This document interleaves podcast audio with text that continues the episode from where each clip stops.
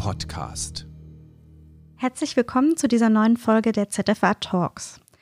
Dass sich ein Rauchstopp generell positiv auf die Gesundheit auswirkt und den Verlauf anderer Erkrankungen beeinflusst, das steht wohl außer Frage. Und doch ist es im Alltag einer hausärztlichen Sprechstunde nicht leicht, das Thema Tabakentwöhnung direkt anzusprechen. Wie können Sie hier ein zielführendes und wertschätzendes Gespräch führen? Welche Ansätze empfehlen die aktuellen Leitlinien und wie sieht es mit der Evidenz aus? Unser Gast ist heute der Suchtforscher Prof. Dr. Daniel Kotz von der Universität Düsseldorf. Er hat dort eine Professur am Lehrstuhl für Allgemeinmedizin inne und ist außerdem am Center for Health and Society tätig. Hallo, Herr Dr. Kotz. Hallo. Lassen Sie uns zu Beginn doch mal auf die aktuellen Zahlen schauen. Aktuell rauchen etwas weniger als 35 Prozent der Erwachsenen ab 14 Jahren. Ich finde bemerkenswert, dass die Tendenz in den letzten Jahren leicht steigend ist und die Quote besonders hoch ist bei den 18- bis 24-Jährigen, also eigentlich einer recht jungen Gruppe. Haben Sie eine Erklärung für diese Zahlen? Das sind Zahlen der DEBRA-Studie, der deutschen Befragung zum Rauchverhalten, die wir bei uns am Institut durchführen. Und es gibt auch andere Befragungen, die Zahlen liefern zum Rauchen. Unsere Befragung tut das seit Mitte 2016. Erheben wir Repräsentativdaten zum Rauchverhalten in Deutschland alle zwei Monate. Und wir haben, seitdem wir Daten erheben, eigentlich ein, ein relativ stabil hohes Niveau gemessen, was den Anteil der Raucherinnen in Deutschland anbelangt. Das lag immer so bei 28 bis 30 Prozent, was wir gemessen haben. Und wir haben tatsächlich jetzt in den letzten ein, zwei Jahren einen leichten Anstieg gesehen. Und da kann es verschiedene Gründe geben, die damit zusammenhängen. Was sind das für Gründe? Kann man die fassen? Also zunächst einmal äh, denke ich, ist es wichtig zu verstehen, dass der Grund, warum überhaupt so viel geraucht wird in Deutschland und warum es möglich ist, dass ähm, das sogar zugenommen hat in den letzten Jahren, hat sicherlich damit zu tun, dass äh, wir eine unzureichende Tabakkontrolle haben in unserem Land. Das bedeutet, dass Tabak relativ billig ist. Er ist überall und jederzeit verfügbar, insbesondere auch für junge Menschen, weil im jungen Alter fängt man mit dem Rauchen an. Die meisten fangen so zwischen 14 und 19 Jahren mit dem Rauchen an. Es gibt keine komplett rauchfreien Lebenswelten. Es gibt keine guten Aufklärungskampagnen. Es gibt nach wie vor kein vollständiges Verbot von Werbung und Promotion von Tabakprodukten und so weiter und so fort. Das sind eigentlich Dinge, die die Weltgesundheitsorganisation empfiehlt, dass Länder sie umsetzen, um äh, dafür zu sorgen, dass weniger Menschen rauchen. Also wir haben schlechte Voraussetzungen, was das anbelangt in Deutschland, äh, wenn wir uns vergleichen mit anderen Ländern in Europa und weltweit, die das viel besser machen mit der Tabakkontrolle. Und was den Anstieg anbelangt, so spekulieren wir. Wir können das jetzt nicht wirklich in Stein meißeln mit Daten, die wir erheben, aber äh, wenn man verschiedene Quellen hinzuzieht und Überlegungen, dann vermuten wir am ehesten, dass es äh, doch auch negative Auswirkungen der Corona-Pandemie ähm, und anderen Großereignissen sind, die dazu führen, dass Menschen ihr Verhalten ändern. Sie sprachen vorhin junge Menschen an. Denken wir mal an die Corona-Pandemie zurück. Da konnten junge Menschen ein, zwei Jahre lang eigentlich gar nichts machen. Und ich glaube, dass da was nachgeholt wird, was unter anderem das Rauchen anbelangt. Und natürlich, ähm, wenn in der Erwachsenenbevölkerung mehr geraucht wird, dann das hat da vielleicht andere Gründe. Corona hat für sehr viel Stress gesorgt und auch andere Großereignisse haben für viel Stress gesorgt in der Bevölkerung in den letzten Jahren. Und das ist leider ein Grund, warum Menschen, die früher mal geraucht haben, wieder anfangen zu rauchen. Und so versuchen wir das ein bisschen zu erklären, warum wir einen Anstieg in der Raucherprävalenz gesehen haben in den letzten Jahren. Wenn man sich aus medizinischer Sicht mit dem Rauchen beschäftigt, dann ist man ja relativ schnell bei den gesundheitlichen Folgen des Tabakkonsums. Welche Erkrankungen lassen sich denn direkt aufs Rauchen zurückführen? Ja, also eigentlich schädigt das Rauchen nahezu alle Organe des menschlichen Körpers und ist ein wichtiger Risikofaktor für eine Vielzahl von Erkrankungen, insbesondere auch Erkrankungen, die im hausärztlichen Setting relevant sind, chronische Erkrankungen, Atemwegserkrankungen wie COPD zum Beispiel, diverse Krebserkrankungen, Herz-Kreislauf-Erkrankungen, Diabetes, Alzheimer. Also die Liste könnte man ziemlich lange weiterführen und äh, deswegen ist es, ist es ein ganz, ganz wichtiges Thema, weil im Grunde genommen bei vielen Konsultationen, die Ärzte haben, wo es um Krankheiten, um Probleme geht, das Rauchen auch ein Faktor sein kann. Sie selbst untersuchen in Ihrer Forschungstätigkeit ja auch die Auswirkungen des Rauchens nicht nur auf die Gesundheit, sondern eben auch auf die Lebensqualität. Was können Sie aus Ihrer Forschung heraus sagen? Kann man die positiven Effekte des Rauchstopps auch messen? Ja, die Effekte kann man auf jeden Fall messen. Also wenn wir mit den, sagen wir mal, gesundheitlichen äh, Risiken anfangen, dann wissen wir schon lange, was für positive Effekte der Rauchstopp hat. Also rein körperlich innerhalb von, von einer halben Stunde senkt sich die Herzfrequenz und der Blutdruck wieder. Innerhalb weniger Stunden ist der Kohlenmonoxidspiegel im Blut wieder normal. Innerhalb weniger Monate verbessert sich die Herz Kreislauf und die Lungenfunktion und langfristig äh, senkt man auch sehr stark das Risiko, um Herz-Kreislauf-Erkrankungen, Krebserkrankungen oder Schlaganfall zu bekommen. Mentale Gesundheit ist auch ein wichtiger Faktor. Es wird ja oft auch die ja, depressive Symptomatik mit dem Rauchen in Verbindung gebracht und auch da wissen wir eigentlich mittlerweile recht gut aus anderen Studien, Studien, die wir jetzt nicht selber gemacht haben, dass der Rauchstopp sich auch positiv auf die mentale Gesundheit auswirkt. Also es ist nicht so, dass man, das ist auch so ein bisschen so ein Mythos, dass man durch den Rauchstopp depressiv wird. Es ist eher andersrum, also das, das Rauchen ist eigentlich ein Risikofaktor für die Entstehung von mentalen Erkrankungen und der Rauchstopp wirkt sich auch auf die mentale Gesundheit mittel- bis langfristig sehr positiv aus. Ergebnisse ihrer aktuellen Forschung kann man nachlesen in einem Artikel in der aktuellen Ausgabe der Zeitschrift für Allgemeinmedizin. Den Link zum Artikel und zur Zeitschrift habe ich natürlich wie immer in die Shownotes gepackt. Ja, wenn jetzt doch die Effekte des Rauchstopps so positiv und offensichtlich sind, warum fällt der Rauchstopp denn eigentlich so schwer?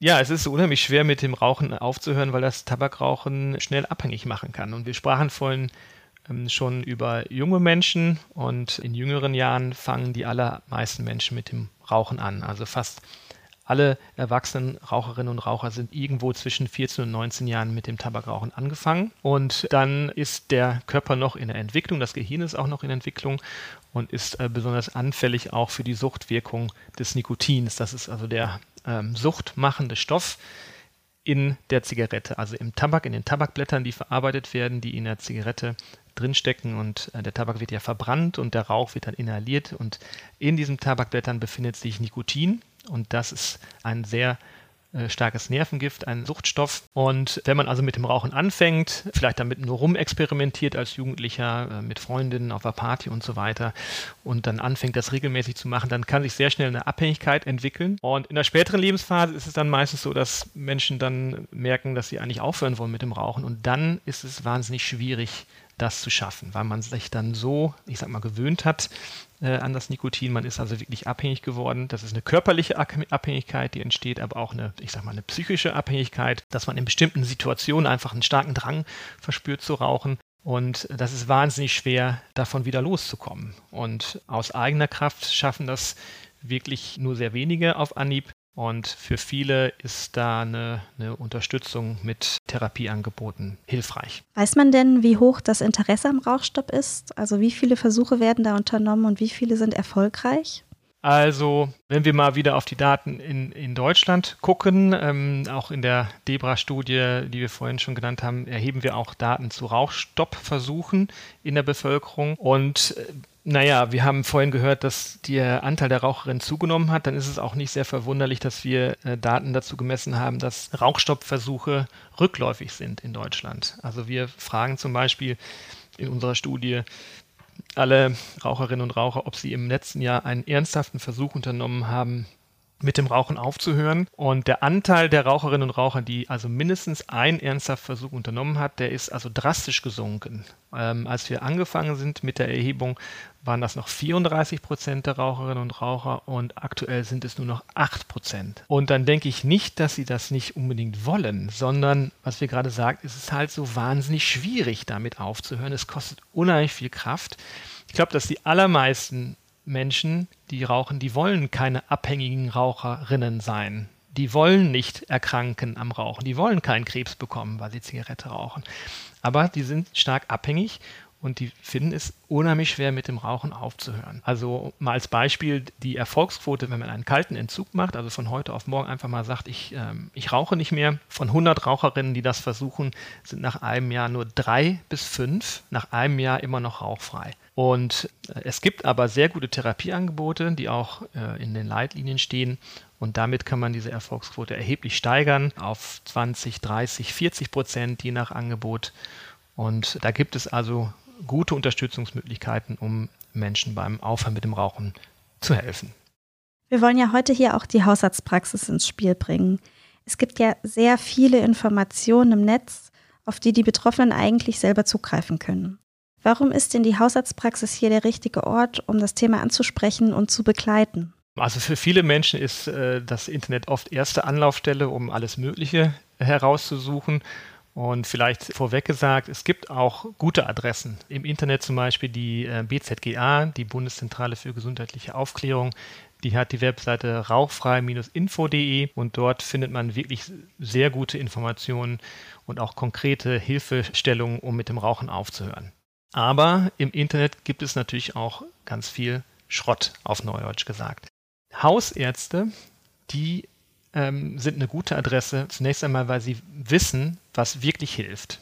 Es gibt medizinische Leitlinien, da kommen wir vielleicht später noch darauf zu sprechen. Und die ähm, Hausärzte, die können die zwei Komponenten, die in den Leitlinien genannt werden, das ist einerseits die professionelle Beratung beim Rauchstopp und gegebenenfalls auch die Pharmakotherapie, die können beides anbieten also zumindest die Kurzberatung zur Tabakentwöhnung. Dazu gibt es äh, eine Methode, die wir auch in unserer Studie, die veröffentlicht wurde in der ZFA, auch untersucht haben, die ABC-Methode. Die hat sich bewährt und das ist eine Möglichkeit, um das Rauchen konkret effizient anzusprechen in einer Konsultation. Also diese Ansprache ist oft schwierig, aber Hausärzte haben halt die, die sozialen und die kommunikativen Kompetenzen, um das gut zu machen.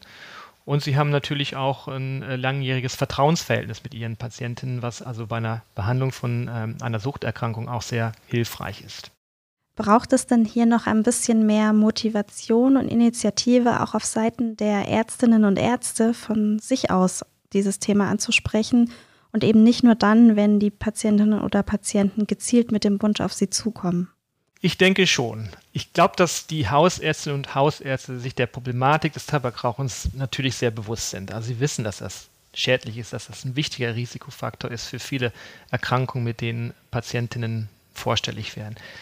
Aber sie haben wenig Zeit und ähm, sie haben, was jetzt diesen Punkt Beratung zur Tabakentwöhnung anbelangt, auch nicht unbedingt äh, immer das nötige Wissen und die Fertigkeiten zur Hand, wie man das richtig angeht. Und äh, in unserer Studie haben wir die eben genannte ABC-Methode untersucht. Das sind drei Buchstaben, die stehen für die englischen Wörter Ask, Brief Advice und Cessation Support. Das heißt, kurz fragen, ob der Patient raucht, eine Empfehlung geben, mit dem Rauchen aufzuhören und dann möglichst direkt ein Unterstützungsangebot machen. Und die ABC-Methode, wenn man die richtig anwendet, die ist wirklich einfach, die ist kurz, die dauert vielleicht nur zwei Minuten. Und die ist eigentlich in jedes Gespräch integrierbar, weil die Methode ist gedacht, dass man das quasi Opt-out anbietet, dass man also selber aktiv wird als Arzt und das Rauchen anspricht und dann, was man halt nicht macht, ist, dass man mit dem Zeigefinger daherkommt und den Patienten rügt dafür, dass er raucht. Was man auch nicht macht, ist, dass man ewig lang über Motivation spricht und warum rauchen Sie denn oder warum hören Sie denn nicht auf und so und Sie sollten doch, sondern dass man einfach wertschätzend auf Augenhöhe im Grunde genommen möglichst direkt das Angebot macht, wir sind da, ich kann Ihnen helfen, Sie beim Rauchstopp zu unterstützen, wenn Sie das möchten. Dann kommen Sie zu mir. Ich weiß, was hilft. Vielleicht nicht heute, vielleicht beim nächsten Mal, wenn wir uns sehen, vielleicht in ein paar Wochen, wenn Sie meinen, Sie sind bereit dazu, melden Sie sich und dann kann der Hausarzt da, die Hausärztin weiter ansetzen und dann äh, weitere äh, Therapien einleiten. Sie haben ja die Leitlinien vorhin schon angesprochen. Das ist aktuell die S3-Leitlinie zur Behandlung des schädlichen und abhängigen Tabakkonsums. Da sind eine ganze Reihe an möglichen Methoden aufgezählt. Können Sie die vielleicht so ein bisschen zusammenfassen und einordnen, welche in der Praxis davon gut einsetzbar sind? Also im Wesentlichen besteht eine äh, Behandlung zur Tabakentwöhnung aus zwei Säulen, nenne ich das. Das eine ist die Beratungssäule. Das kann eine Kurzberatung sein, wie ich es gerade genannt habe, bis hin zu intensiveren verhaltenstherapeutischen äh, Entwöhnungs- Therapien, die oft im Gruppenverband angeboten wird. Das ist also eine, eine, Leistung, die Hausärzte normalerweise nicht anbieten. Es gibt einige wenige, die sich da auch spezialisiert haben. Das ist umso besser. Aber oft muss man dann den Patienten überweisen in ein ähm, hoffentlich regionales Angebot Oder es könnte auch ein telefonisches Angebot sein, denn die ähm, BZGA betreibt auch ein, eine Telefonberatung. Die Telefonnummer steht auch übrigens auf jeder Zigarettenpackung und auch dort kriegen Raucherinnen übrigens auch fast rund um die Uhr eine professionelle Beratung, also eine, äh, eine Unterstützung von Menschen, die das gelernt haben, um den Rauchstopp gut vorzubereiten und äh, auch die Rauchfreiheit durchzuhalten. Das ist also die erste Säule, die ist äh, ganz wichtig, die ist essentiell. Und die kann man eventuell ergänzen mit einer zweiten Säule und das ist die Pharmakotherapie. Das sind Arzneimittel, die eingesetzt werden, um Entzugserscheinungen, die durch die Tabakentwöhnung entstehen, aufzufangen.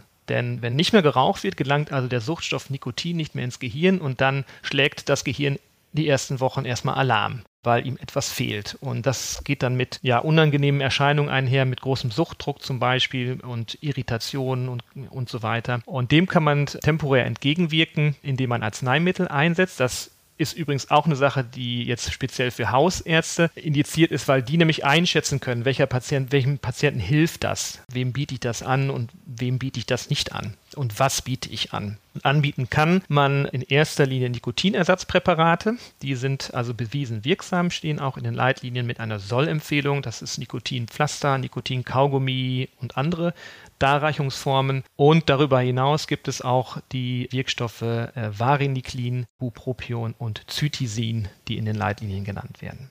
Wie sieht es da eigentlich mit der E-Zigarette aus?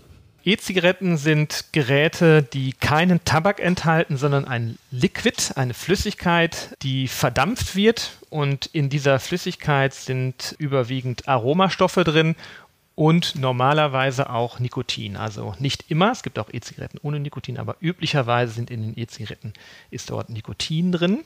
Und äh, es ist aber kein schädlicher Tabakrauch, der dort entsteht.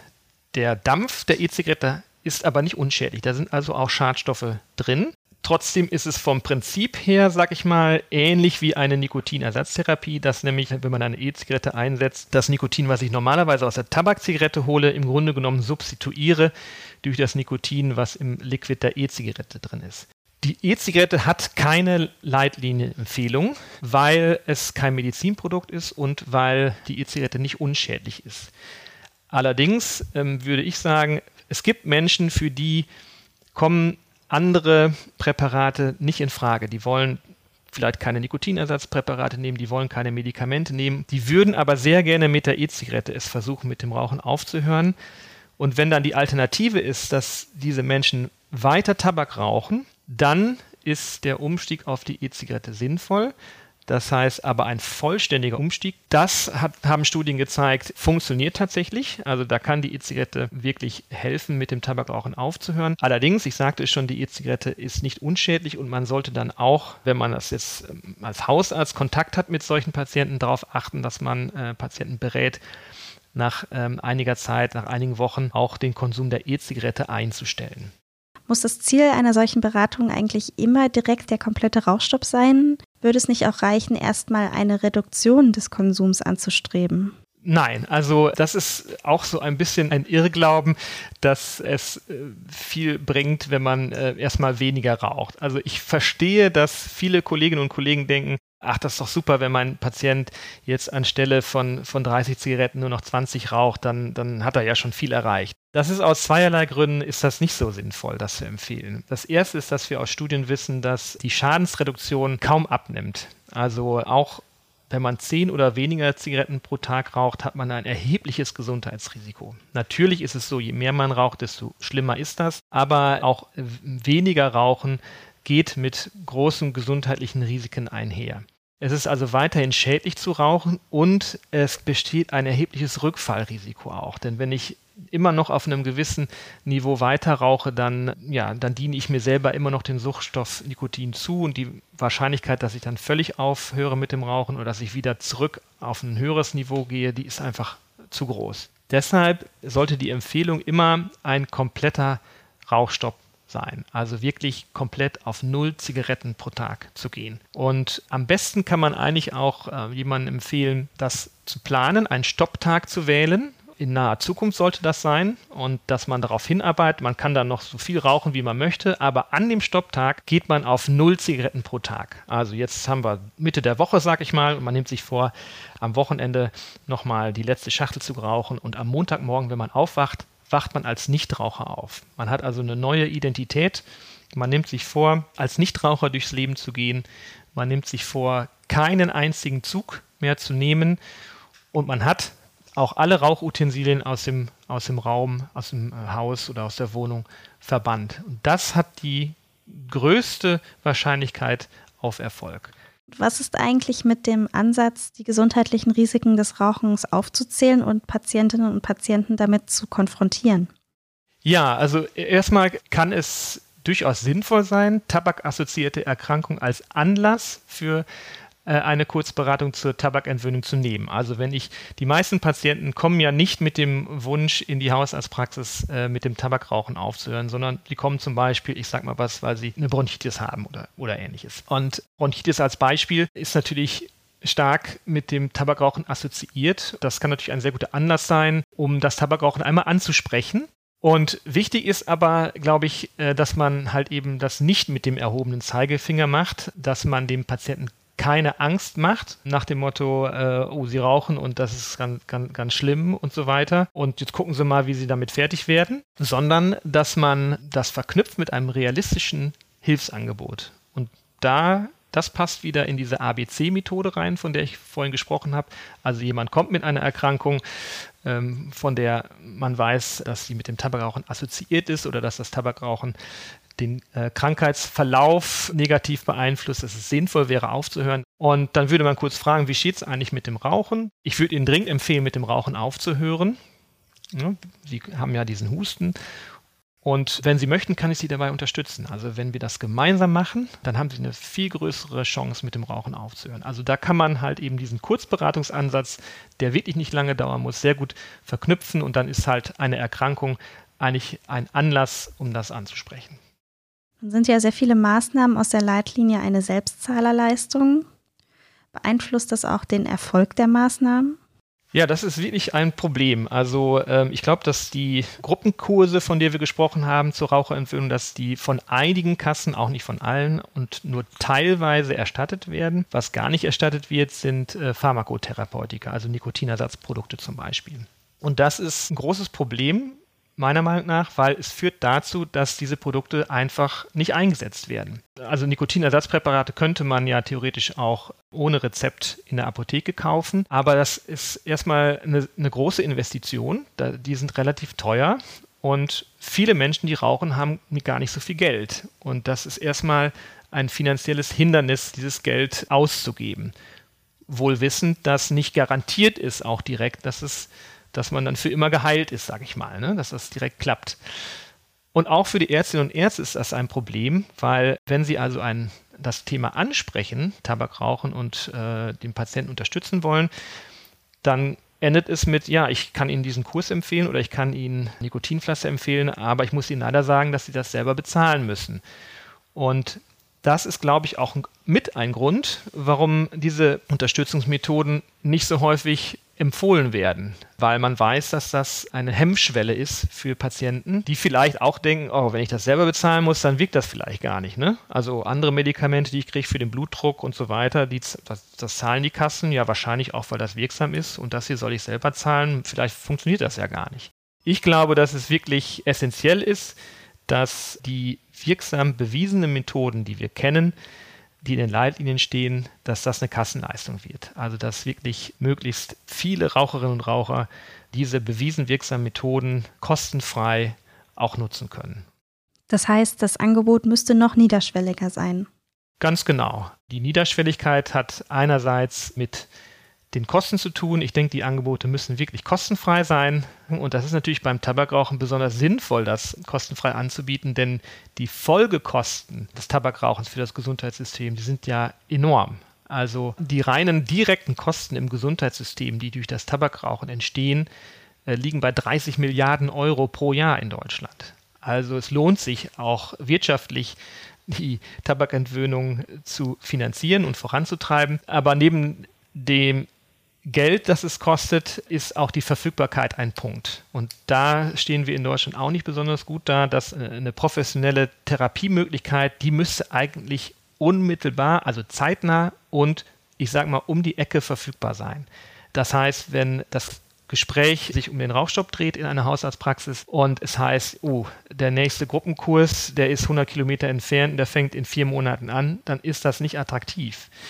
Und da gibt es andere Länder, zum Beispiel das Vereinigte Königreich, die haben äh, ein ganzes Netz an sogenannten Stop-Smoking-Services und da ist wirklich dann in der Nähe immer eine professionelle Ambulanz, in der Profis, die die Beratung zur Tabakentwöhnung durchführen. Und das wäre schön, wenn wir sowas in Deutschland auch hätten. Das würde auch dazu führen, dass ähm, Hausärztinnen das Thema häufiger ansprechen, glaube ich, weil sie dann wissen, aha, ich kann meinem Patienten auch eine, eine vernünftige Behandlung unmittelbar und in der Nähe anbieten, die dieser dann annehmen kann.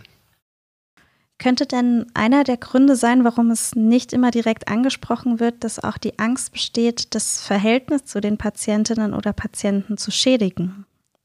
Das kann ein Grund sein. Ich glaube schon, dass es Kolleginnen und Kollegen gibt, die da sich vielleicht Sorgen machen, wenn sie dieses Thema ansprechen, weil es halt oft auch nicht von dem Patienten selber angesprochen wird, dass das vielleicht das Verhältnis irgendwie negativ beeinträchtigt. Aber ich glaube, dass die Sorge unbegründet ist. Denn wenn man, insbesondere wenn man einen guten Ansatz wählt, um das Tabakrauchen anzusprechen, und das kann halt diese ABC-Methode sein, Ask, Brief, Advice, Cessation Support, dann wissen wir aus Erfahrung, ähm, aus den Studien, die wir dazu gemacht haben und von den Kolleginnen und Kollegen, die das im Alltag routinemäßig einsetzen, dass das ganz im Gegenteil eher das Verhältnis aufwertet, weil wenn man auf wertschätzende Art und Weise zusammen mit dem Patienten spricht und ein Angebot der Unterstützung macht, weil man sich wirklich sorgt um die Gesundheit des Patienten. Und wenn man das nicht belehrend macht, sondern einfach nur sagt, ich kann Ihnen helfen, wenn Sie mit dem Tabakrauchen aufhören möchten, dann, wenn man das so macht, glaube ich, dass es eher gewertschätzt wird, auch von den Patientinnen und eher zu einer Verbesserung des Verhältnisses führt als ähm, andersrum.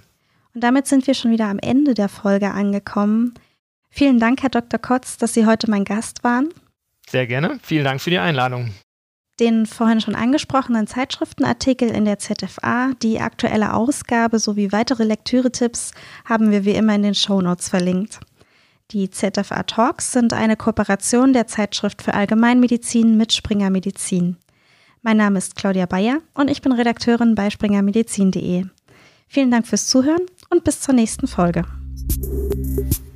Die in diesem Podcast vermittelten Inhalte unterliegen dem wissenschaftlichen Wandel des Faches und erheben nicht den Anspruch auf Vollständigkeit. Sie können weder als Grundlage für eine Diagnosestellung noch für den Beginn, die Änderung oder die Beendigung der Therapie einer Erkrankung herangezogen werden. Sie ersetzen in keinem Fall eine persönliche ärztliche Beratung.